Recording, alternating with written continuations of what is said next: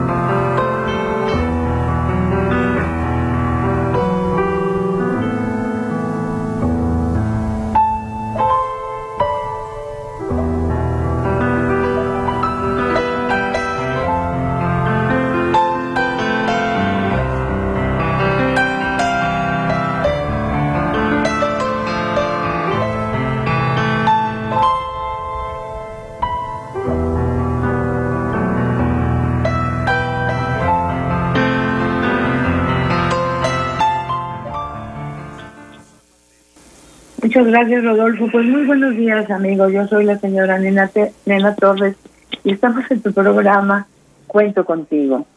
Pues hoy tenemos invitados muy, muy especiales que hace mucho que no venían con nosotros.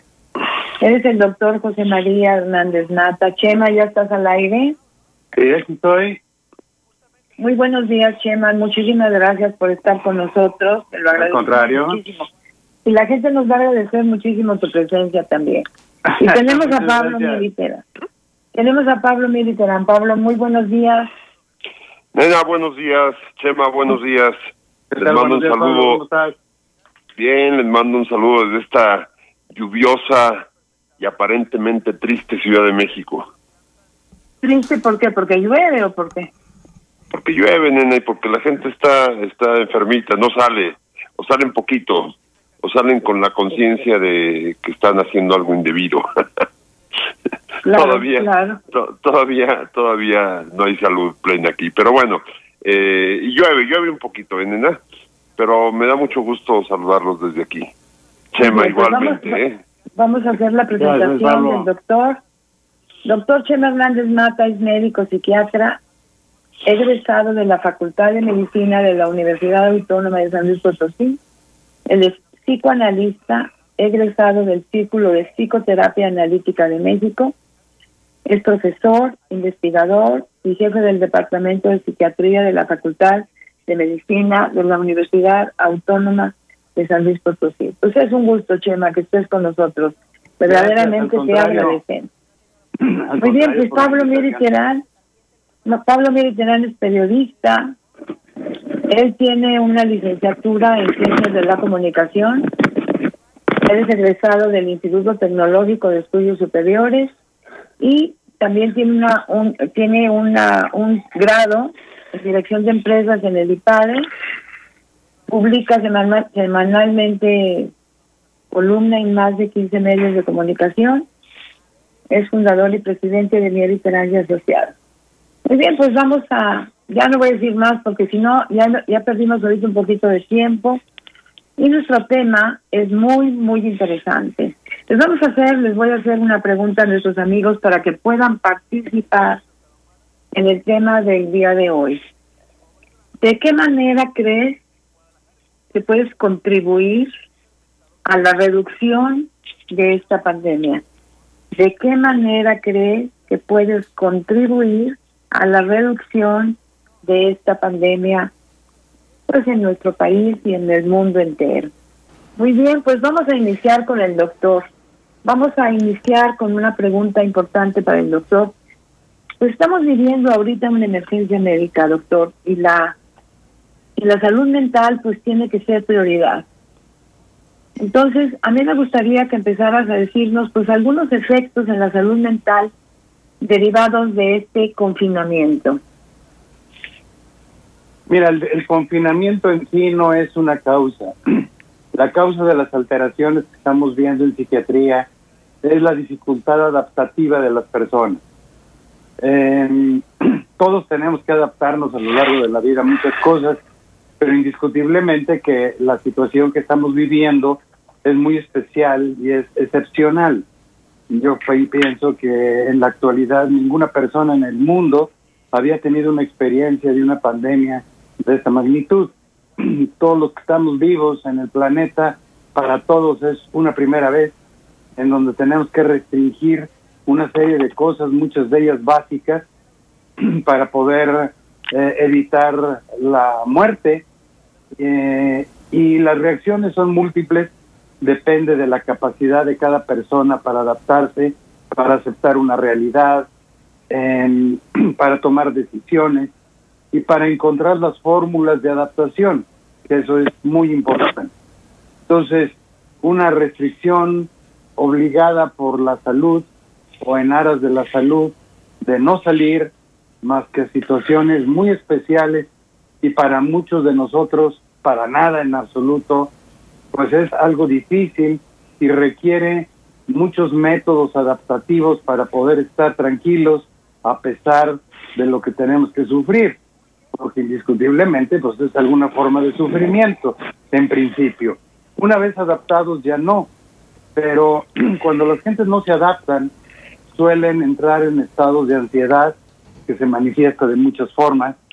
La ansiedad de por sí es el padecimiento psiquiátrico que más uh, trastornos físicos produce, alteraciones en todos los órganos del organismo, puede producir hipertensión arterial, la ansiedad puede generar de eh, alteraciones hasta de la piel inclusive, además de todo lo que implica eh, un estado ansioso, una constante sensación de premura, una alteración distinta en la sensación de del transcurrir del tiempo, la persona ansiosa suele sentir que el tiempo va excesivamente rápido o excesivamente lento, dependiendo de cada quien. Eh, produce intolerancia, agrava la dificultad de adaptación, produce irritabilidad fácil, conflictos por lo tanto interpersonales y alteraciones en el sueño, en la alimentación, cambia el metabolismo en los estados ansiosos. Algunas personas tienden a comer aún sin hambre, es la causa más frecuente en la obesidad. Generalmente la persona obesa no es eh, no come en exceso por hambre, sino por ansiedad. Entonces, en circunstancias especiales como las que vivimos, la ansiedad aumenta de intensidad y de frecuencia. La ansiedad y la depresión son los dos padecimientos que estamos observando en la alteración de la salud mental en la población en general. Eh, ha debido, insisto, en particulares situaciones de cada quien. Hay personas muy bien adaptadas, hay otras personas que no logran adaptarse. Cuando las personas no logran adaptarse, además de estas reacciones que he mencionado, puede también haber reacciones de negación. El virus no existe, es un invento, eh, esto lo hacen para controlar a la gente, etcétera, que son mecanismos dirigidos a negar una realidad a la cual el individuo no ha podido adaptarse y entonces prefiere negar la situación de cualquier manera. otros entran en alegatos absurdos, que lo que pasa es que en realidad fue algo que hicieron en un laboratorio y bueno, pues eso a nosotros ya ni nos interesa. El chiste es que el virus ahí está y tenemos que cuidarnos porque si no nos podemos morir. Sea viejo, sea joven, la persona tiene un riesgo de muerte y eso alarma tanto a todo mundo que echa mano de estos mecanismos que menciono. En términos generales, como una introducción, esto es lo que les puedo decir sobre las alteraciones de la salud mental ante una situación notablemente especial y difícil.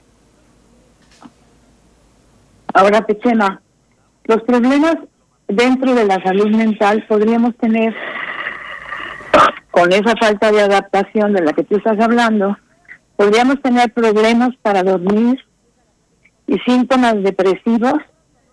Sí, es lo que acabo de mencionar, ¿no? Eh, la altera el sueño, hay gente que duerme de más, otros que tienen insomnio, pero por abordar ya un tema y, y la depresión que también ya, ya he mencionado. Pero para abordar ya un tema específico, vamos a empezar con el sueño. Es uno de los síntomas más frecuentes que estamos viendo en la consulta psiquiátrica eh, ante la pandemia. Las personas inmediatamente que empezó la pandemia, empezó y que empezó el encierro, empezó a alterar su horario de sueño generalmente lo hicieron hacia adelante. Una persona que dormía de 11 de la noche a 7 de la mañana, actualmente está durmiendo a las 4 de la mañana para levantarse a las 11. Eh, es decir, eh, llevan una un promedio de sueño en horas semejante al que tenían. Pero en realidad la calidad de sueño desciende notablemente. ¿Por qué razón? Resulta que el organismo humano, eh, no el de todos los animales, el organismo humano en particular está hecho eh, para dormir en la oscuridad y tenemos ciclos, sueño-vigilia, que tienen que ver con los ciclos de, la oscuridad. Por eso los trastornos emocionales son un poco menos frecuentes en la medida que nos acercamos al Ecuador porque hay una ritmicidad más pareja y en la medida que nos acercamos a los polos, sobre todo al polo norte, que es el más poblado hacia, hacia la parte norte me refiero, hay un mayor índice de depresiones, porque la gente puede tener días eh, de 24 horas prácticamente de sol y otros muchos días prácticamente las 24 horas de oscuridad. Ahí se pierde mucho la ritmicidad natural humana cuando una persona duerme en nuestra eh, latitud, eh, solemos dormir eh, entre las 11 y las 7. El rango de dormir normal es entre las 7 a 9 horas de sueño, de dormir, no de estar acostados, de dormir. Las personas, como fórmula habitual, algunos requieren 7, otros requieren 9. Y en el Inter, un promedio de 8. Pero cuando una persona excede o, o rompe pues ese, ese rango, sea que duerma más de 9 o menos de 7, como hábito, las personas viven menos tiempo, por razones de que el dormir tiene aproximadamente influencia en 80 funciones diferentes del organismo funciones hormonales, funciones cardíacas, funciones digestivas, desde luego funciones cerebrales. Y si nosotros dormimos, pongamos en cuenta, de 11 de la noche a 7 de la mañana, a las 7 de la mañana ya empieza a salir el sol. Cuando la gente excede las 7 de la mañana, el sueño ya no es profundo, ya no es relajante, ya no hay recuperación física está dormido pero ya no está recuperando, los músculos no se están relajando, el corazón no modula su ritmicidad, los pulmones tampoco, el cerebro no tiene recuperación bioquímica porque ya hay luz y ya hay sonido. Entonces, si una persona se queda dormida a las 4 de la mañana, para las 7, tres horas después apenas, ya no tiene suficiente relajación ni recuperación física ni mental. El sol ya salió, está dormida, pero ya no hay sueño profundo. Entonces, eh, ya de las 7 de la mañana a las 11 que la persona se venía levantando, pues la persona ya no durmió más que tres horas o dos. Eso significa que tiene un déficit de 5 a 6 horas diarias de sueño, lo que repercute casi de inmediato en la salud mental y en el metabolismo. La persona aumenta de peso, eh, está ansiosa, come desmesuradamente o pierde el apetito, anda irritable y todo lo que mencioné hace un momento. Entonces, lo recomendable de inmediato es que la persona empiece a recorrer hacia atrás nuevamente su, su sueño. Ya esto implica muchas cosas de higiene mental, que me voy a referir a ellas en detalle porque creo que está siendo muy útil para la población en general. No se trata de que la persona tome medicamentos para dormir, porque la persona tiene sueño natural, solo que lo, lo que ha forzado es el horario. Entonces, es necesario no tomar medicamentos, sino empezarse a levantar temprano, digamos cada cuatro días, levantarse una hora más temprano hasta llegar a levantarse a las siete, pero sin dormir de día porque las personas cuando tienen, eh, duermen siesta prolongada, y por prolongada me refiero a más de 20 minutos, altera la organización del sueño nocturno. Entonces, cuando una persona está recorriendo hacia atrás su horario de sueño, es necesario que de día no duerma, que tenga actividades que lo mantengan despierto, sobre todo en horas muy especiales que producen más sueño la mitad de la mañana y después de la comida. Ahí es donde hay que aumentar la actividad, sobre todo de tipo físico, no extenuante, porque cada uno de comer, pero sí tener alguna actividad que lo mantenga uno despierto. Eh, esto es muy difícil porque eh, el mexicano, hablo en general, el mexicano no es disciplinado, el mexicano no, no está habituado a tener orden en muchas cosas de su vida diaria. Y el sueño es algo que requiere disciplina, no nada más para la hora de sueño, sino que para poder dormir nosotros a una hora determinada, es necesario haber tenido todo el día organizadas nuestras actividades para que digamos a las nueve de la noche todo se haya cumplido, podamos darnos un baño, una cena, un momento de relajación. La relajación es fundamental. Y entonces irnos o a la cama porque ya hay sueño o sentados en un sillón, no en la cama, una lectura suave, y tampoco van a leer el ¿verdad? Pero una lectura suavecita que pueda ir induciendo el sueño y una vez que el sueño llega, ponen su marca en el libro y se acuesta. Em, entonces, esa preparación para el dormir es importante. Una cena ligera, no tomar alcohol, ningún estimulante. Eh, en la noche, desde en la tarde, el café lo más tarde que se debe tomar es a las 4 de la tarde para evitar que quite el sueño, porque la cafeína es un estimulante cerebral, lo mismo la nicotina, y no se digan todas las demás sustancias, cocaína, marihuana, y todos son estimulantes cerebrales no deben consumirse. Entonces, una vez que llega a las diez y media de la noche, se espera que la persona esté leyendo, a las once esté dormida y empieza su ritmo de sueño normal. Esto alivia notablemente la ansiedad de las que estamos viendo en la pandemia. Eh, y aquí viene una segunda dificultad, porque es una dificultad de tener la disciplina de retomar este horario como he mencionado. Pero viene el otro problema de mucho más disciplina, la agenda. En una situación como la que estamos viviendo, necesitamos planear el día siguiente. Es decir, aquello de las 7, 8 de la noche, antes de ver la, la película del día, ¿verdad? Para muchos la última película del día. eh, hay que hacer una lista de actividades para el día siguiente y ponerla eh, la hora que corresponde. Mañana a partir de la hora que me levanto, ejercicio físico. Eh, a tal hora, a tal hora al baño, a tal hora el desayuno, a tal hora voy a acomodar mi librero, a tal hora voy a hacer eh, entrar a clase virtual, a tal hora voy a hacer las tareas de las clases virtuales, a tal hora como, etcétera.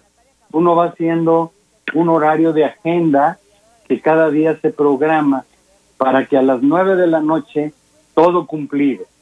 Lo que no se pudo cumplir hoy porque tenía que arreglar un asunto por vía eh, de video con fulano, pero fulano resulta que no estuvo, lo reprogramo y lo reagendo para mañana o para cuando la persona pudo estar. De tal manera que todos nuestros días estén llenos y con horario para llevarse a cabo las actividades. Esto permite que al final eh, tengamos ya libre nuestro horario para prepararnos para dormir y a las 11 dormir. Estos serían maniobras generales para regular el sueño nuevamente. Ahora, una tercera situación que requiere más que disciplina, creatividad, es que no tengo nada que hacer en mi casa. Bueno, no tiene nada que hacer en su casa uno, porque a lo mejor nunca ha tenido nada que hacer en la vida, ¿verdad? Y una persona que nunca ha hecho nada en la vida, pues tampoco va a tener que hacer nada para mañana. Eso es lógico. Las personas que han tenido proyectos, planes en su vida, los tienen también todos los días, porque todos los días estamos creando el futuro. El futuro no está escrito, lo escribimos diariamente. De tal manera que si no tenemos un proyecto de vida, pues no vamos a tener nada que hacer mañana, así de simple. Entonces tenemos que ser creativos. Aunque yo esté muy viejito, y bueno, pero no sé cuántos años me queden. A lo mejor minutos, a lo mejor años. Yo voy a hacer proyectos para como si fuera vivir años y que la muerte me agarre vivo y no ya muerto sin qué hacer, ¿verdad? Y entonces allí es donde tendremos que ser muy creativos para poder desarrollar actividades diarias con propósitos a largo plazo y eso es lo que se da, le da un sentido a la vida. La vida no tiene por sí misma un sentido. Nosotros le damos un sentido a nuestras vidas. Y ese futuro, el que nos quede por vivir, no nos importa cuánto nos quede por vivir. Necesitamos crear, también dar presencia, dar, dar eh, eh, ejemplo de vida, en el esfuerzo porque el, día, el tiempo que me quede por vivir, sea un minuto o sea un lustro, yo necesito vivirlo bien, creando, haciendo. Ahí es donde se necesita creatividad, invención, para poder hacer cosas, porque no todas las cosas que se hacen en la vida son en la calle, las cosas se hacen en casa también. Y ahí es donde tenemos que centrar nuestra atención. De primera intención dice uno, nada que hacer. Bueno, si no hay nada, vamos a inventarlo. Y eso es lo que nos da el empujón para la, y más toda esta disciplina que menciono, eh, para salvar el tiempo que nos falta de pandemia todavía, que será tal vez de aquí a noviembre, por ahí.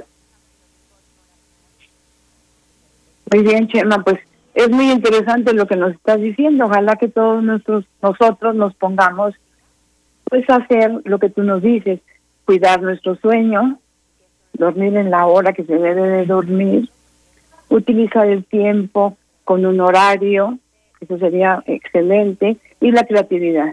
O sea, como dices tú, el que no tenía que hacer, pues ahora menos tiene. Y no pues todas las pues actividades se hacen en la calle. Claro, el que es Aragán es Aragán diario. Entonces, eh, pues de repente ve al futuro y no encuentra nada, no, pues nunca planeó nada. Y se la pasó todo el día viendo la televisión, películas.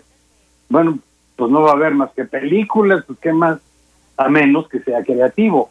Otro punto que uno debe regular con mucha precisión y es muy importante, casi tanto como el sueño, son los horarios de alimentación uno debe desayunar, comer y cenar porque eh, pues la, comida requiere cuando menos tres eventos al día, salvo situaciones especiales de dietas que los nutriólogos dicen qué y cómo, cuando menos tres veces al día.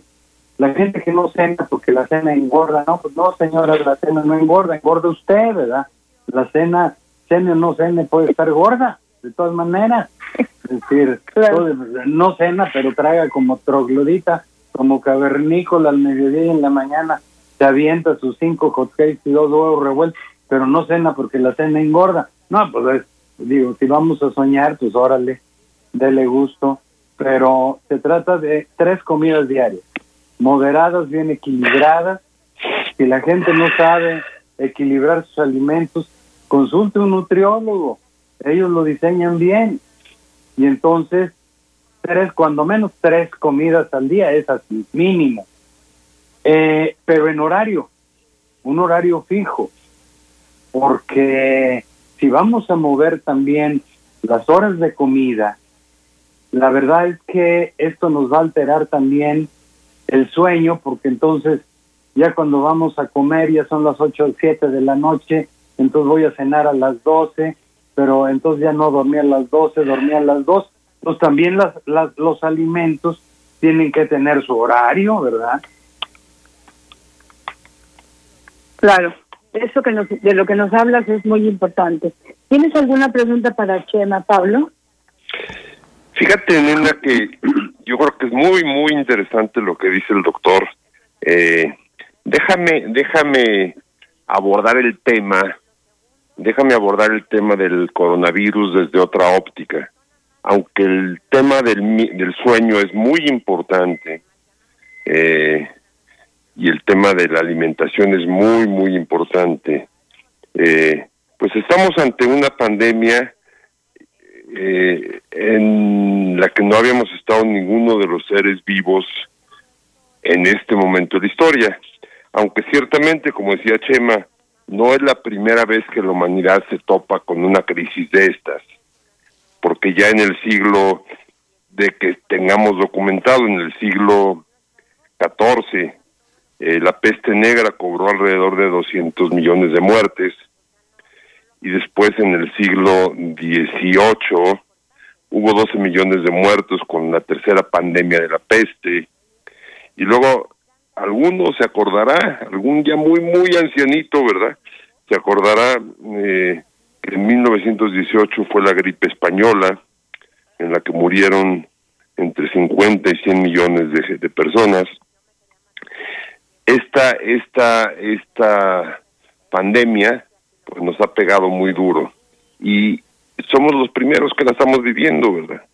Eh, por esa razón creo que es muy importante que la utilicemos, desde luego, como dice Chema, para cuidarnos, para dormir bien, para comer bien, pero que lo utilicemos como una herramienta que nos da la historia para fortalecer nuestra vida, para volver a empezar.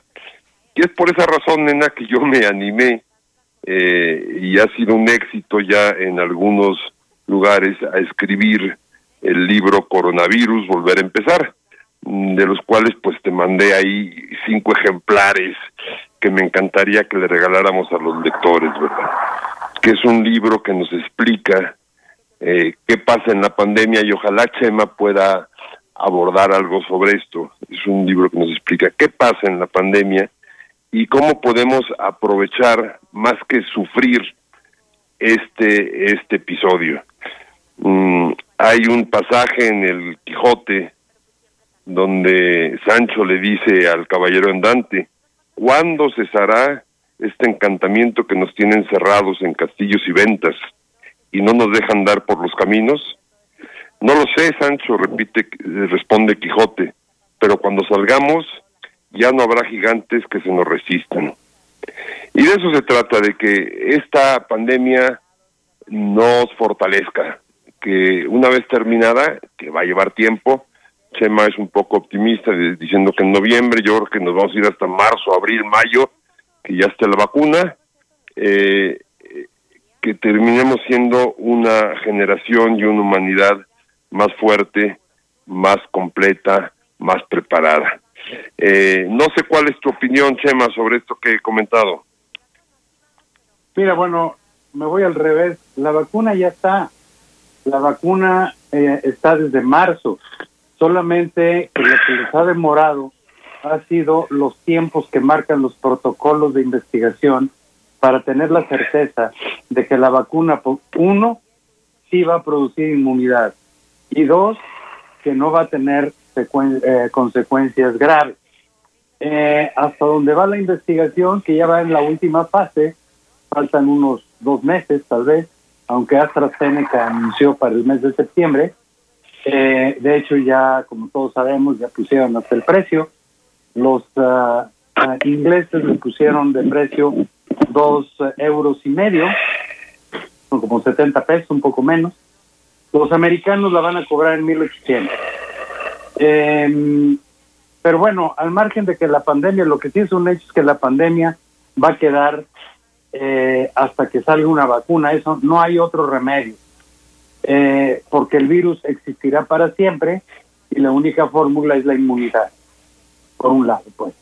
Eh, por el otro lado, por el lado que tú dices de aprender la, la, la, experiencia, aquí nos enfrentamos con un problema muy particular porque en las otras pandemias las personas estaban habituadas a vivir mucho tiempo en sus casas. Las gentes se acostumbraban a llegar a su casa antes que el sol se metiera y había alguna reunión familiar y la gente dormía temprano. No había ni radio, eh, televisión menos. Pero la población actual está habituada a este tipo de distractores. Eh, la gente se queda viendo la televisión hasta la madrugada y eso, sobre todo en los uh, en la gente más joven, eh, ha generado particulares problemas adaptativos porque ellos eh, se les hace muy difícil dormir eh, a la hora de siempre cuando no han estado en su casa todo el día y han estado chateando todo el día. Entonces, esto ha bajado mucho la capacidad adaptativa para una situación tan especial como la que vivimos. Eh, otro factor de lo que sobre lo que tú mencionas y que hay que tener en cuenta es que eh, para la adaptación se necesita mucha disciplina y eso y mucha reflexión.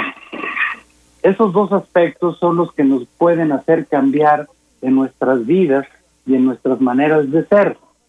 Eh, yo considero que es adquirir experiencia y la experiencia no es ver mucho, la experiencia es ver bien. Si no somos reflexivos, no vamos a hacer ningún cambio.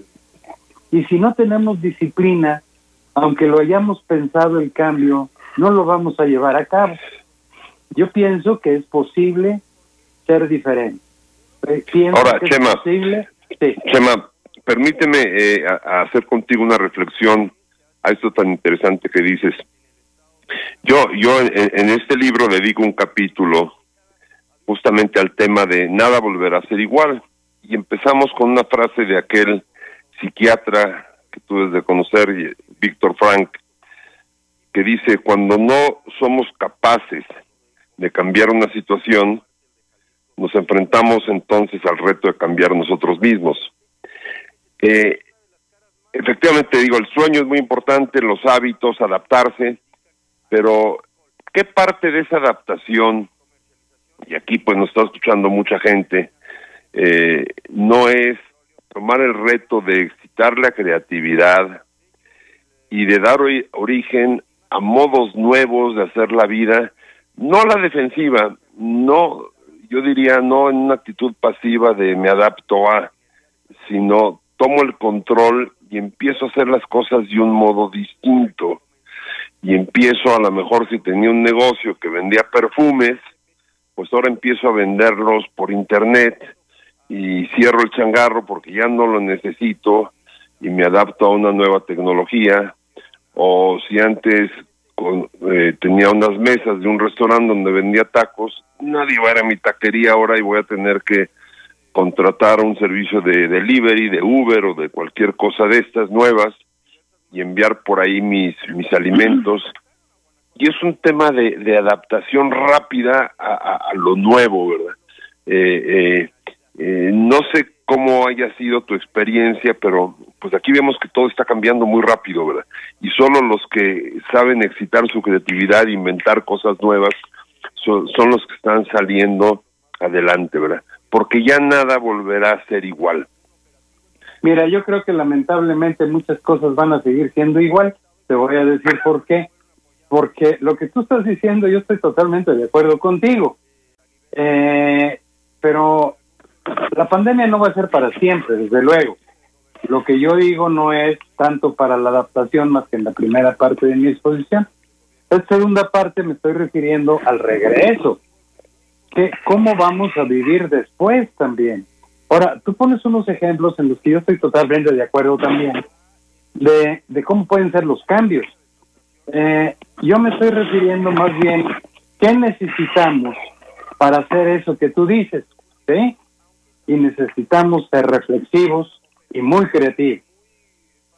Si no reflexionamos, no planeamos el cambio. Y si no somos creativos, no vamos a inventar las nuevas formas. Y si no somos disciplinados, no los vamos a llevar a cabo. Entonces, todo esto que tú dices que yo yo yo he pensado siempre exactamente igual que tú. Necesitamos un preámbulo la reflexión, la reflexión, la, la creatividad y la disciplina. Aquí nos enfrentamos en nuestro país a un problema muy delicado. No es exclusivo de México, pero nos interesa por ser el nuestro. No estamos educando en la disciplina, ni en el orden, ni en la creatividad. Ahorita es la importancia que tenemos en las familias y disciplinados hablando con ellos y que nos vean ser reflexivos, creativos y disciplinados. ¿Sí? Allí, es decir, muchas gentes van a cambiar, otras no. Depende, creo yo, de esto que les planteé. ¿Verdad? Sí, ahora, ahora Pablo, espera, espera un momento. Aquí estamos hablando de dos cosas que podemos unificar. Aquí Chema nos dice, el problema de esto son los efectos que las personas que viven en la, la no, el no cuidado, la no creatividad, la no disciplina, pueden tener como efectos mentales, que podría ser después de la pandemia, como un efecto, que sería, por ejemplo, la depresión, que sería, por ejemplo, el suicidio, el tomar más más droga o más cosas porque no tenemos que hacer y como no somos disciplinados y como no conocemos nada de esto, pues podemos tener esos efectos. Entonces nuestro mundo a nivel global pues sería un problema de todos al final de cuentas, ¿no? Entonces podemos podemos unificar lo que nosotros estamos hablando ahorita como un efecto que podría ser todas que ya estaban, pero que se pueden acentuar las enfermedades mentales y lo que de lo que habla Pablo de no somos, como dice Chema, no somos disciplinados, no sabemos ser creativos, no hacemos las cosas como las debemos de hacer, entonces unificando las opiniones, pues podemos ver hacia adelante y saber que si no hago esto que me dice Chema, voy a tener, o si no yo, alguno de los miembros de mi familia, algún efecto mental, alguna enfermedad mental. ¿Sí o no sería así, Chema? Sí, es la idea de que podamos educar a los hijos aprovechando estar en una adversidad, porque de hecho cuando todo va bien, la educación se hace un poco más difícil. Ante las adversidades es cuando realmente podemos enseñar, aprender, crecer, madurar, eh, y ahorita estamos ante una adversidad importante, muy severa, eh, pero ante las adversidades entre más grandes, más actitud de parte de todos, actitud eh, de salud, de, de, sanidad, actitud de creatividad, de, de, adaptación, todo esto que hemos dicho. Yo creo que estamos hablando de lo mismo. Pablo dice ejemplos para hacer, y yo digo, eh, ¿qué necesitamos para hacerlo? ¿Sí? eh, porque todos lo estamos ya viendo, los que nos dedicamos a la salud mental, eh, la salud mental se ha quebrajado eh, por todo esto que hemos dicho y necesitamos restaurarla a través de todas estas sugerencias que implican cambio, definitivamente. Yo creo que vamos a ser un nuevo país el día que seamos un país de disciplina y orden. Oye, Chema, yo creo que estarás de acuerdo, estarás de acuerdo conmigo en que eh, ante esta pandemia, como que hay dos, podemos dividir a, los mexicanos para no irnos más lejos, o a los potosinos en dos bloques. Hay gente que está sufriendo la pandemia, ¿sí? que la está sufriendo, y hay gente que está aprovechando la pandemia. Así es. Eh, entonces, yo, yo mi invitación sería a, a la gente, es decir, vamos a aprovechar la pandemia, vamos a aprovecharla para, como tú decías, para que siempre el hombre ante la adversidad tiene la opción de crecerse, de mejorar, de, de, de, enriquecerse, ¿verdad? Siempre las crisis a los grandes los hacen grandes y a los pequeños pues los hacen pequeños, ¿verdad? Entonces la gente que, yo yo invitaría mucho a, la gente que está ahí, que nos está escuchando, a, a, leer el libro. Ahora sí que voy a hacer un spot. Este, eh, el libro no es más que un manual, un manual muy muy muy claro. es un libro pequeño, son 90 páginas sobre cómo aprovechar esta crisis no para sufrirla, bajar la cabeza, quejarse, echarse para atrás, eh, eh, llorar, meterse en lo mismo, como decía la nena hace rato, eh, consumir más drogas, más alcohol, tratar de evadirse, no para estar en ese mood, en modo sufrimiento, sino para estar en modo, en modo guerrero, vamos a llamarle así, aprovechando la pandemia, ¿verdad? Eh, y, entendiendo que la clave del éxito pues la tenemos nosotros mismos y, y a la humanidad pues no la va a derrotar eh, pues absolutamente nadie, ¿verdad? O sea, que ser proactivos siempre. Bien, eh, no sé qué opines de esto, Chema. No, pues te pienso, te digo, igual que tú, porque eh, todas las adversidades han planteado esto que tú dices, es decir, el que tiene actitud, el que, el que se enfrenta eh, con, con el coraje de decir, esto no me vence, tengo que salir ganando de esta, ese es el que crece, ese es el que cambia. Y la intención es favorecer, me imagino que tu libro va dirigido a eso, a favorecer el espíritu de la gente, de pelear por salir no bien librado, salir crecido de esta situación. Eso, e, efectivamente, efectivamente. Se llama coronavirus, empezar de nuevo, ¿verdad? Sí, sí, porque si seguimos donde estábamos, pues ya vimos a dónde vamos, ¿verdad? Siglos de historia nos han enseñado. Necesitamos generar cambios, generar, aprender del sufrimiento, aprender a vivir. ¿Qué mejor aprender a vivir que cuando hay adversidad? eh, porque cuando todo está bien, pues, pues no hay hasta la motivación baja, ¿verdad? Cuando todo va bien, hasta, hasta yo soy simpático, ¿no? Pues, pues sí, pero y cuando va mal, no, pues me derroto, no, pues es ser chiquito, ¿verdad? Entonces, ahorita hay que aprender para enseñar a la gente joven enfrentarse a estas cosas. Todavía nos quedan meses para poderlo hacer todavía tenemos oportunidad de crecer, hagámoslo. Porque si decimos, no, pues sí, ha platicado es muy fácil, es que no lo podemos decir difícil. Claro, claro. Ponlo, en términos, en términos de los que tú sabes, Chema, porque es muy bueno para explicarlo. Eh, por, por favor, para la gente que nos está escuchando, hay un hay un concepto que, que le gusta mucho a la nena que se llama resiliencia. Eh, y en el libro dedicamos un capítulo justamente a la resiliencia como la capacidad de sobreponerse, pero sobre todo de salir fortalecido de las situaciones. ¿Cómo, ¿Cómo se puede explicar esto a la gente, verdad? O sea, no solo la libré, sino que salí mejor, ¿verdad? Claro, sí, sí, no, de eso se trata. Fíjate que hay una película que alguna vez he recomendado aquí en, en, el programa, que se llama Capitán de Mar y Guerra. Es una película Ah, que protagonizó eh, Russell Crowe, eh, Sí. en donde hay inclusive un personaje muy pequeñito, de, de espíritu muy pobre, que termina suicidado, por cierto, no termina en la película, se suicida media película, porque no pudo con el problema. Y hay otro personaje de cara- dos personajes de carácter muy enérgico, uno que es el capitán y otro que es el doctor del buque.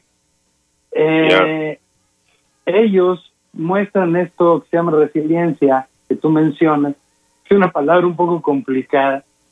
Eh, hay otro término más largo pero más sencillo, que es la tolerancia, a la, la tolerancia a la frustración. ok. Es decir, cuando vienen las cosas perronas, como decía un profesor mío en la secundaria que le hicimos una perrería un día, y no nos Ajá. dijo nada más que al final de clase nos dijo, ¡eh, espérense! Todavía no se va, no, ya es la una, maestro, teníamos que regresar a las tres de la tarde. Dice, aquí el, aquí el brujo, así le decíamos, el brujo les va a enseñar que a perro, perro y medio, ¿sí? Y nos dejó de una a dos allí, nomás teníamos dos horas de cruzar la ciudad y regresar ya comidos. Ya. Eh, yo, yo creo que ante el virus tenemos que tener la actitud de este maestro que me enseñó a eso. Al virus le podemos decir, pues a perro, perro y medio, no nomás no me matas, no nomás no me matas, fíjate, sino que me vas a hacer crecer a tu pesar, ¿sí? Es cuestión de espíritu, de fuerza, de energía, de decisión. Se puede decir de otras formas groseras, pero no se puede, bueno, se puede, pero no se debe. Hay que tener mucha energía, mucha Oye. determinación. Eu, Eh, Chema, eh, riendo, estoy totalmente de acuerdo contigo. Te voy a decir, y déjame compartir, y, y también quiero saber tu opinión y la de la nena, porque no lo han leído. Eh, tú dices que la vacuna ya está. Eh, yo en el libro eh, eh, también ya pongo la vacuna. O sea, digo, ya está la vacuna. Y es una vacuna que son 15 hábitos positivos. Chema, quiero que los escuches, quiero que lo escuche la gente que nos acompaña y nos des tu opinión. A lo mejor me faltó uno porque tú eres profesional de la salud, yo soy profesional de la comunicación, entonces a lo mejor nos podemos complementar. Pero aquí dice 15 hábitos positivos que pueden, o vacunas que pueden ayudarnos para el coronavirus, dice. Uno, levantarse temprano. Dos, ap- aprovechar el tiempo. Tres, tener un horario. Cuatro, dedicar tiempo al ejercicio, a la alimentación sana, al descanso, a la meditación y a la reflexión. Cinco, analizar el día en la noche y describir diariamente algunas reflexiones o propósitos. Seis, dedicar tiempo al descanso y tener ratos de ocio. Siete, leer al menos una hora a la semana. Ocho, cocinar algo que te guste. Mucho, por lo menos una vez al mes. Nueve, mantener limpio y ordenado tu espacio vital, tu casa, tus ofici- tu oficina, tus cajones. Diez, tener buenos amigos. Once, comparte de vez en cuando algo que te guste, aunque sea pequeño. Doce, abraza a tus seres queridos. Eh, mínimo tres veces al día con sana distancia y diles que los amas. Si no puede ser un abrazo físico, al menos digital. 13. Agradece las bendiciones. 14. Entiende más y juzga menos. Y 15. Cree en Dios. Chema, ¿qué opinas de esta vacuna que, que, que, que, que publiqué en el libro? ¿Me copiaste o te copié?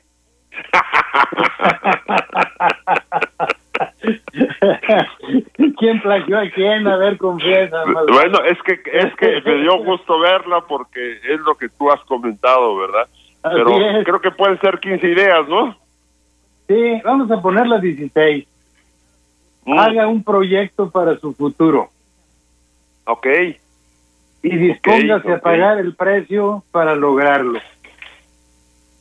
¿verdad? Sí, sí. Es decir, Sí, no hay un sí. proyecto para futuro, pues ya se acabó la vida, pues ya, ¿pa- ¿con qué objeto? Sí, sí, tienes Sí. toda la razón.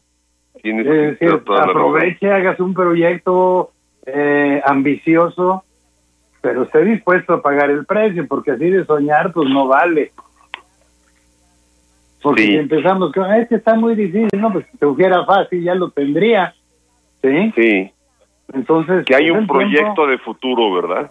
Claro, claro. Sí, sí, sí, sí. Y, y la disposición a pagar el precio. Sí. Sí, un, un, un, un- un negocio, un algo, ¿verdad? Algo que te motive, ¿verdad? Tienes toda la Cada, razón. cada quien tiene, ahí hay que ser muy inventivo, muy creativo. Sí, ¿Verdad? sí, sí, sí, sí, sí, sí. Chema, han, han muerto en México, han muerto en México eh, cerca de 45 mil eh, eh, em, mexicanos, tristemente, ¿verdad? Tristemente Sí. nos estamos enterando también que ha predominado entre los muertos aproximadamente el 70% es gente con nivel educativo de primaria, o sea, gente con un nivel educativo muy básico. Claro. Yo, yo quisiera, Chema, de verdad lo siento de corazón, eh, eh, que dedicaras algunas palabras y dedicar un momento en este programa a la memoria de ellos, ¿verdad? Yo, yo, yo en el libro lo comparo a aquel grupo de muchachos. Tú debes de, de acordarte porque igual que yo ya no, ya no tenemos 15 años. Aquel grupo de tapatíos que fueron al Iztaccíhuatl del Instituto de Ciencias Sí, claro. y que y que era un grupo pues, grande, a lo mejor cerca de 20 jóvenes, que los agarró una ventisca tremenda en la nieve en la noche y, este y, murieron, murieron ahí congelados. Y en el Ista, en el Iztaccíhuatl, a casi 5.000 metros, hay una cruz y una placa con el nombre de todos ellos que dice no murieron, llegaron a la cumbre.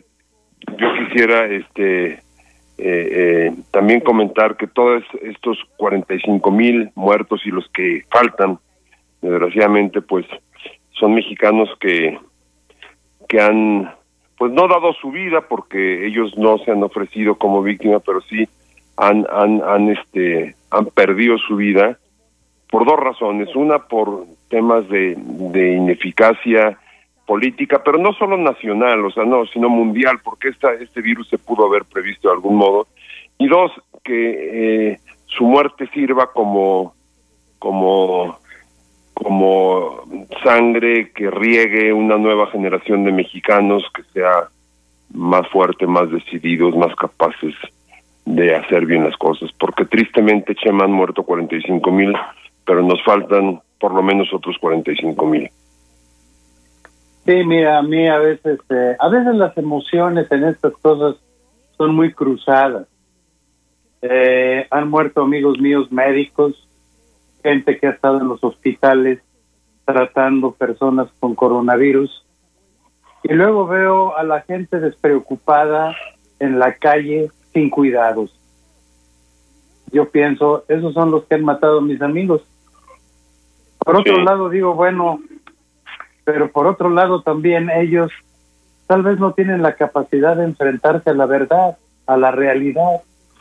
Y en ese sentido creo yo que muchos debemos tener una disculpa con los muertos, porque no hemos sido capaces a través de la historia de crear un pueblo cultivado, educado, disciplinado, esforzado, lo suficiente como para que la gente sepa enfrentar una cosa como la que estamos enfrentando. Creo que lo primero ante los que han muerto, una disculpa por eso. Y eso sería Correcto. parte de nuestro cambio. ¿Cómo vamos a hacer cada uno de nosotros para crear o para participar en la creación de, una, de un país educado, cultivado, realmente con ah, una escolaridad y una educación más alta que le permita aprender a cuidarse y a cuidar a los suyos. Ahí tenemos que participar todos. Todo el mundo voltea para otro lado cuando se trata de este tipo de problemas eh, sociales.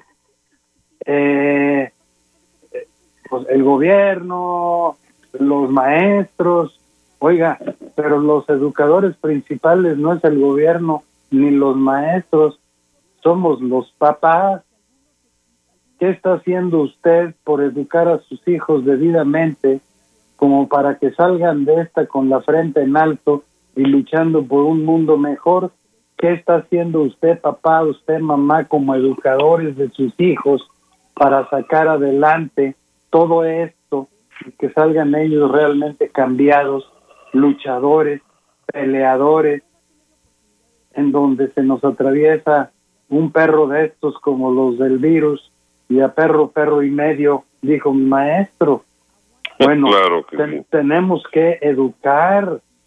Y yo, padre de familia, madre de familia, eh, tíos, abuelos, ¿cómo pensamos que vamos a educar a los que nos toca educar? ¿Cómo vamos a enseñarles a hacer todo lo que hemos dicho de disciplina, de orden, de creatividad, de reflexión? ¿Cómo lo vamos a hacer? Porque esos 45 mil nos han enseñado que la ignorancia, la despreocupación, la irresponsabilidad nos puede costar la vida, aunque usted no lo crea pero 45 mil mexicanos nos han enseñado que eso cuesta la vida. Y que tenemos que enseñarle a los que quedan vivos cómo hacerle para que la vida no nos perdamos así. Y yo, tú sabes, he estado enfermo, estuve enfermo, eh, estuve muy mal, la, la saqué muy bien, gracias a Dios, y a mucha gente, eh, mi familia, mis, médicos, mi hijo, en fin, todos. Eh, y pues bueno, salvarla es importante, pero aparece una pregunta, ¿salvarla para qué? ¿Para seguir de Aragán? ¿Salvarla para no hacer nada? Yo tengo que justificar que sigo vivo, pero no nada más yo que estuve con un pie en la tumba y el otro en una cáscara de plátano. Todo mundo debemos considerar que si estamos vivos, oye, que sea para algo, ¿no? La muerte como quiera nos va a agarrar, eso no cabe duda, porque nadie ha salido vivo del planeta. Más, que uno que otro astronauta que murió en el espacio, pero vivo, vivo así, lo que se llama vivo, nadie. bueno, me decía un amigo un día cuando estaba yo en plena pelea por la vida, Dice, no te preocupes, mira, no le hagas tanto caso a los doctores, de todas maneras nos vamos a morir de algo. Y le dije algo que creo que le pegó fuerte. Le dije, mira, nos vamos a morir de algo, no cabe duda. Pero yo no quiero morirme por descuido. Claro. Se quedó calladito, discretamente le cambió deportes y yo pues le seguí la plática. Yo pienso que estos 45 mil personas su muerte debe enseñarnos a nosotros que vivir es un compromiso, vivir es una responsabilidad, que salir porque ya no aguanto, no aguanta, ¿qué significa? ¿Que se va a morir porque no sale? Pues no, ¿verdad? Entonces aguanta, entonces no la haga de tos, ¿sí? De que aguanta, aguanta. Que se encuentre desesperado, no lo dudo, pero ahorita es el momento de ver de qué tamaño somos y, perdón, perdón, termina, No, no, está bien. No, no, no. Yo, yo hablando de muerte, eh, eh, eh, que es una realidad, ¿verdad? Este, me encanta lo que has dicho y, me encanta que compartido tu experiencia personal. Quiero, quiero comentar otro punto que me parece que es muy importante para la gente que nos escucha. no solo se trata de no morir en la vida, sino de no morir en nuestro trabajo, en nuestros negocios, ¿verdad? Claro. Y, y, y aquí en el, en, el libro yo, yo me permito dar algunas sugerencias en un capítulo que se llama ¿Qué hacer para no morir en tu negocio, verdad? En tu trabajo. Eh, Tengas negocio a lo mejor estás trabajando para alguna empresa, para el gobierno. Claro. Y la primera es, yo pongo la primera regla y, y, sobre esto me gustaría después conocer tu punto de vista, es no permanezcas estático, muévete, ¿verdad? Tanto si eres empleado como si tienes un negocio propio, muévete. Saca ideas para mejorar y para hacer más o menos. Después permanece visible. Permanece visible. A mí me, me, me, me fíjate, me han llegado varios WhatsApp a mi, a mi, a mi teléfono de, de conocidos que yo tengo que eran meseros a lo mejor, o que eran carpinteros, y, y, me mandan mensajes diciéndome, licenciado, aquí estoy, acuérdese que puedo ayudarle en esto, en esto, en esto. O sea, están buscando, ¿verdad? Están, están moviéndose. Luego, hay que conectarse más, eh, Chema, es un consejo para nuestros amigos, con el mundo digital. O sea, eh, eh eso. Eh, es muy importante, ¿verdad? O sea, al final el centro de reunión, como físicamente no podemos exponernos mucho, nos vemos en la nube, en el mundo digital, ¿verdad? Eh, en ese sentido, déjame también felicitar a la señora Nena, eh, cómo, cómo le ha dado un impulso digital a este a su programa. Me dicen aquí que no sea barbero, no, no es por hacer la barba, es por este, es una realidad, ¿verdad? Es para que te vuelvan a invitar. Es para que me vuelva a invitar la nena, ¿verdad? Luego, eh, muy, muy importante, otro consejo que pasa, dice, paga deudas y no pospongas pagos. Cuida el dinero, ¿verdad? Claro. Porque va a haber poco dinero durante los próximos meses, hay que cuidar el dinero en lo más importante. Este, eh, adaptarse a las nuevas circunstancias, eh, evaluar las situaciones financieras, reestructurar la plantilla laboral, ni modo, tenemos que quedarnos con los tripulantes del barco más importantes y, y, los que son tripulantes de un barco y no tienen negocio propio, sino que trabajan para un negocio, tienen que ver cómo dar valor para que no los no les den las gracias. Y por último, lo que tú ya has dicho muchas veces, motivarse, motivarse para tener metas. ¿Qué, más se te ocurre, Chema, con la experiencia que tú tienes eh, para, para que la gente no muera su trabajo, no muera su negocio? No, bueno, yo pienso que eh, el negocio y el trabajo requieren todo lo que hemos dicho. Creatividad y todo eso. También requiere conocerse a uno mismo. Porque mira, yo, yo creo, y alguna vez lo he dicho aquí, que yo le salvé la vida a muchas personas, a muchas, sepa Dios cuántas, en un solo día. Y fue el día que decidí no ser cirujano porque para eso yo soy muy malito y la verdad que yo ya me hubiera echado a varios. Entonces, yo creo que cuando uno está dispuesto a hacer un proyecto en la vida, tiene que considerar también uno sus debilidades, porque no vaya siendo el chamuco que por falta de, sinceridad uno se meta donde no puede, ¿sí? Tampoco somos dioses, hay limitaciones. Entonces, para crear esto que tú dices sobre el trabajo, el negocio, la generación de capital, uno necesita saber en dónde realmente uno puede y dónde por allí no. ¿sí? Es como hablando de negocios, yo me dedicara a las ventas, estaría perdidísimo. ¿sí? Andaría ahorita yo en las esquinas. Eh, pero sí es necesario tener un buen de introspección para saber dónde definitivamente no es para uno y dónde sí lo es. Porque también para sí lo es se requiere mucha sinceridad, porque yo puedo inventar que soy muy bueno para algo que en realidad no soy. Entonces, debe uno ser muy honesto con uno mismo para poder diseñar un futuro y dedicarse uno al, logro de ese futuro, ¿no? Ahora también unas palabras para la gente mayor como yo. Eh, uno puede decir, bueno, pero pues ¿qué tanto falta? Pues no sabemos, ¿verdad? No sabemos cuánto falte. Gracias a Dios no sabemos. Pero yo creo que uno debe también pensar en ir más allá de la muerte, es decir, a la muerte se acaba la parte física de nuestro ser, pero la espiritual no. Tú hablabas de creer en Dios. Y a mí siempre me ha llamado la atención porque la gente habla de la que cuando la gente se muere ya se nos fue. Pues a dónde debía algo o qué se fue de aquí o cómo estuvo. ¿Sí? ¿Cómo que se nos fue? Los que creemos en Dios nos enseñaron que Dios está en cada quien. Entonces, si la gente muere y se va con Dios y Dios está conmigo, pues el que murió está conmigo, ¿no? si es que de veras tengo esa fe.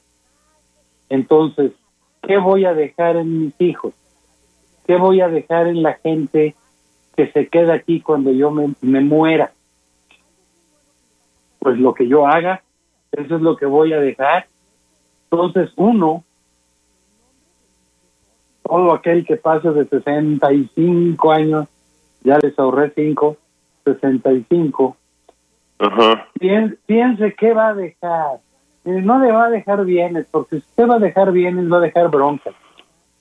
Eh, deje espíritu, espíritu de lucha, espíritu de ambición en el buen sentido de la palabra ambición. Deje eh, disposición al cambio. Deje todo lo que hemos hablado aquí en este programa. Déjelo con el ejemplo de su vida viva de tal manera que sus los que se queden en esta forma de vida tengan herramientas para hacer algo de sus vidas, pero no no en dinero, en espíritu, en fuerza, en modelo, en energía, en disposición. Yo creo que eso es algo a, lo que la gente de los que eh, tenemos más de esa edad debíamos estar ahorita, sobre todo en esta pandemia, dedicarnos a enseñar a vivir ante la adversidad y siendo viejos. Porque un día esos claro, jóvenes, un día esos jóvenes van a ser viejos. Tienes toda Pues la razón. Así se, así se Tienes toda la razón. Eh, eh, eh, yo, a, a- ver, a ver qué piensas de esto. Yo, yo también quisiera compartir con toda la gente que nos está escuchando eh, en este momento que eh, esta pandemia, eh, en el encierro y en el silencio, todos podemos madurar. Ay, ay, que es el mismo concepto que tú trabajas, de, de decir, Claro, madurar quiere decir me logré, ¿verdad? Fui alguien, dejé Claro. algo. Este, Sí. eh, eh, hay veces que uno ve gentes de 30 años maduritas que ya se ve que que están dejando algo más que bienes materiales que como tú dices a veces dejan problemas bienvenidos pero veces dejan problemas pero hay gente que, que se deja a sí mismo que deja que deja huella vamos a llamarlo así eh, y a veces vemos gente de 60 años que, que no deja huella más que desastre, ¿verdad? Bueno, eh, eh, yo creo que es una buena reflexión la que tú haces. A mí me gustaría conectarla con el tema del COVID famoso eh, y pensar que son unos meses, una época que nos puede ayudar a madurar, porque mi abuela decía que a los aguacates, con, para que maduren, se les da un pinchazo y pinchándolos maduran, ¿verdad? Eh, a veces esos pinchazos que nos puede dar la pandemia, porque pues sí, duele, cuesta, ¿verdad?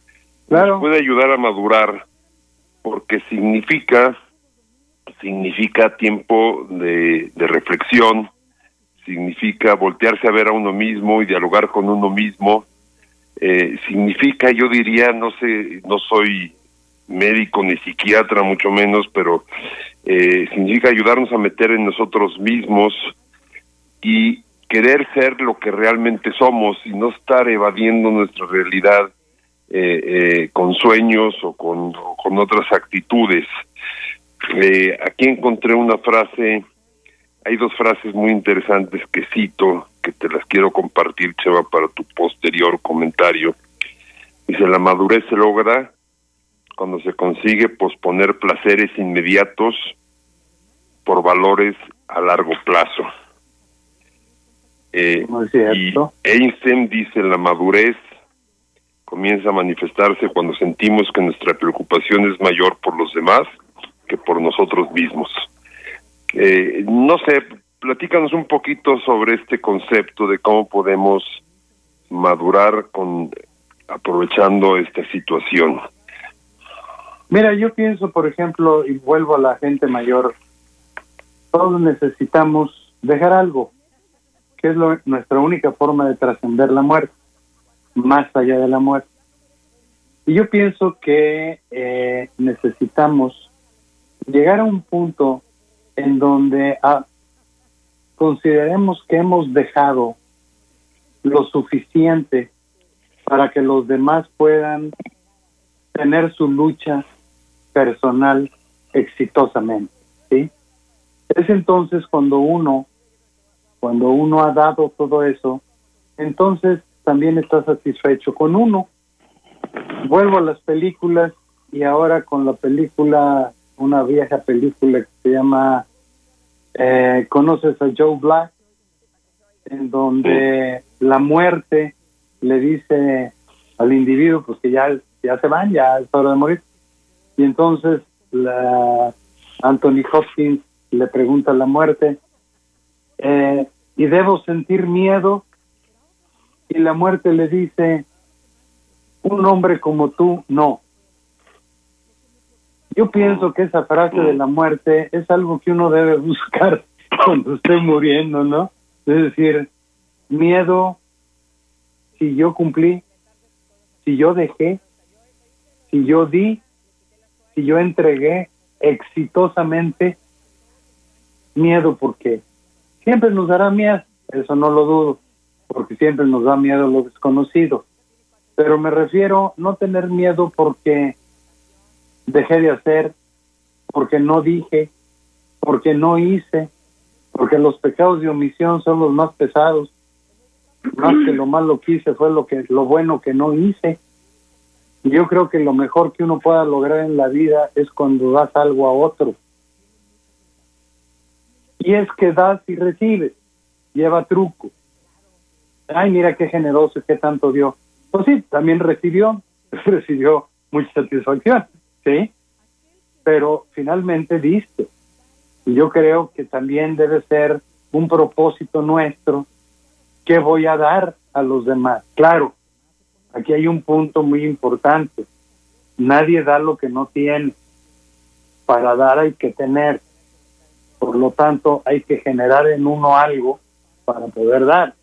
Es parte importante también para planear en una situación como la que estamos viviendo. Bueno, y de todo esto, ¿qué voy a sacar yo?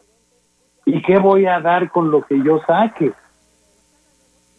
Por eso hablaba hace rato yo de la educación. ¿Cómo voy a educar a mis hijos, a mis nietos? ¿Cómo voy a influir en mis amistades, en la gente cercana, para que tengan una nueva visión de la existencia? Yo creo que eso debe ser algo que nos debe ocupar en esta pandemia. Hemos estado hablando pues de lo que significaría pues la salud mental en la en esta pandemia, lo que está afectando a todos, nos está afectando a todos y a algunos otros más, porque ya son personas que tenían o pueden tener problemas de salud mental. Y Pablo nos está hablando, pues es un libro que escribió que se llama Coronavirus, empezar de nuevo, en el cual pues da algunas algunas cosas que serían este importantes para poder seguir. Pues tengo una pregunta para Chema. Chema, aquí hay algo muy interesante que nos preguntan que qué sería el síndrome de burnout en los trabajadores de la salud. ¿Se espera que aumente con esto de la pandemia? Sí, bueno, miren, en realidad es motivo de investigación. En la Facultad de Medicina estamos haciendo un par de estudios de investigación, estamos por terminar sobre este punto. El burnout es una forma de depresión que se origina por una sobrecarga de esfuerzo, de trabajo. Las personas sienten fatiga física, disminución de su agilidad mental, no de su capacidad, de su agilidad mental, una disminución del estado de ánimo, sensación de indiferencia, cansancio, eh, y todo esto generado por una sobrecarga extraordinaria de trabajo. Eso lo estamos viendo ya como un problema serio en las personas que trabajan en hospitales, enfermeras, camilleros, asistentes, médicos, em, están realmente sobrecargados, además de la angustia que genera la gravedad de un paciente, agregado al riesgo de que el mismo personal se enferme y muera.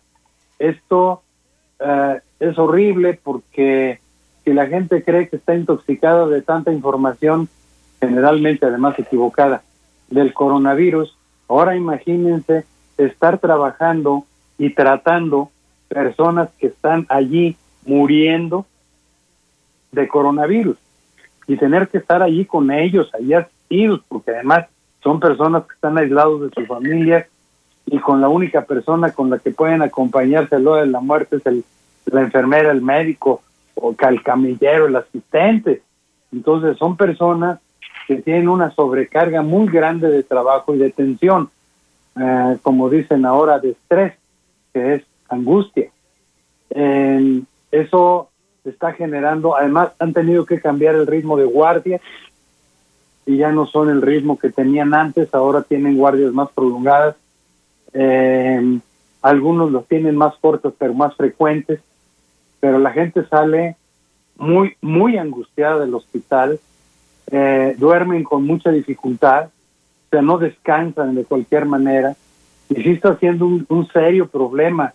Por eso decía yo hace rato, a mí me molesta mucho ver a la gente que anda tan tranquila en la calle, sin saber cómo ellos mismos van a tener que ser atendidos por gente que está sobrecargada, por gente que sale a, caminar, este, a, hacer reuniones, eh, parrilladas, al cabo ellos también están encerrados.